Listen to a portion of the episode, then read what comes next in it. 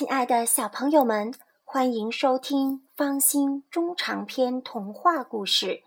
今天，方心给大家带来的故事是《木偶奇遇记》第十三章《红虾旅店》。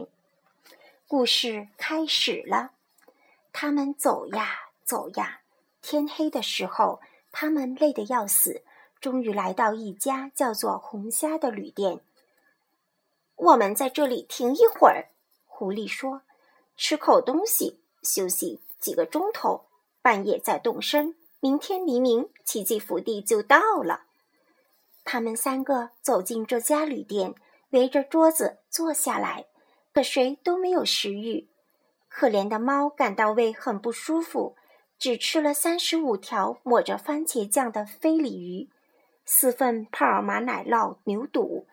觉得牛肚不够好吃，又要了三次黄油和奶酪做调料。狐狸也想吃一些东西，可医生严格限限制它的食量，它只吃了一只活鲜鲜的肥嫩野兔，配以最清淡的肥美小母鸡和刚会打鸣的童子鸡。吃完兔子后，为了开开胃，他又点了小吃：鹧鸪、鹌鹑、家兔、田鸡、蜥蜴。葡萄干，除此以外，再不要别的什么了，因为食物叫他恶心，想吐。他说什么也不吃了。吃的最少的是皮诺吉奥，他吃了一点点核桃仁，一小块面包，剩下的全留在盘子里。可怜的孩子，将全部心思集中在奇迹福地上，好像提前拿到了白花花的滚滚金币。吃晚饭的时候，狐狸对店主说。给我们开两个好房间，一间给皮诺吉奥先生，一间给我和我的朋友。我们走前要打会瞌睡，您要记住，半夜叫醒我们，好继续赶路。是，先生们。店主回答，对狐狸和猫挤眉弄眼，好像在说：“我心领神会，我们可说清楚了。”皮诺吉奥刚刚上床，就马上呼呼睡着了。并开始做梦。他梦到自己来到一块田地中，田地长满了小树，树上挂满一串串的东西，而这一串串的东西又缀满了金币。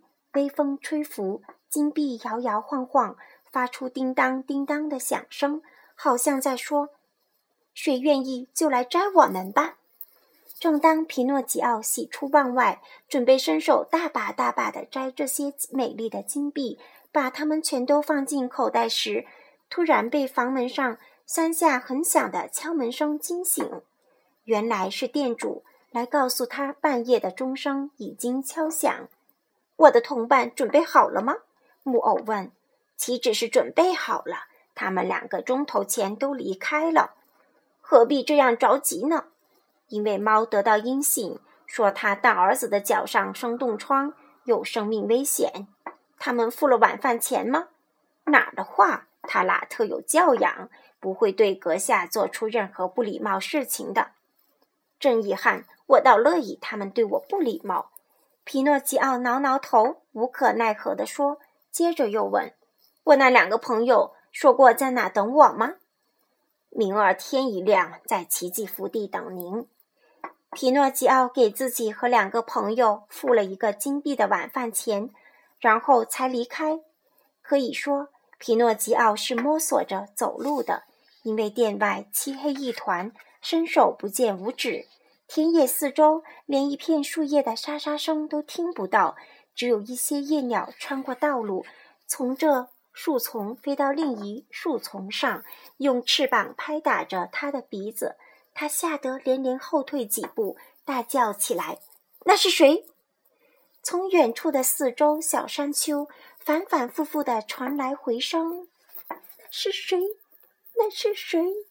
那是谁？”皮诺吉奥走着走着，看见树干上有一个小动物，发出点点亮光，苍白而昏暗，如同从透明的瓷质灯具里射出的小小烛光。“你是谁？”皮诺吉奥问。我是会说话的蟋蟀的影子，小动物回答，声音细弱细弱的，像从另一个世界来的。你要我干嘛？木偶问。